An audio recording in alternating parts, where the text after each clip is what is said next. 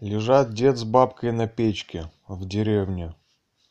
Деду не спится среди ночи он толкает локтем бабку и говорит баба рыбы хочешь? Она такая да хочу ну так иди налови. Ты что старый сдурел на улице ночь? Зима куда я пойду? Дед ей ну так лежи да не пизди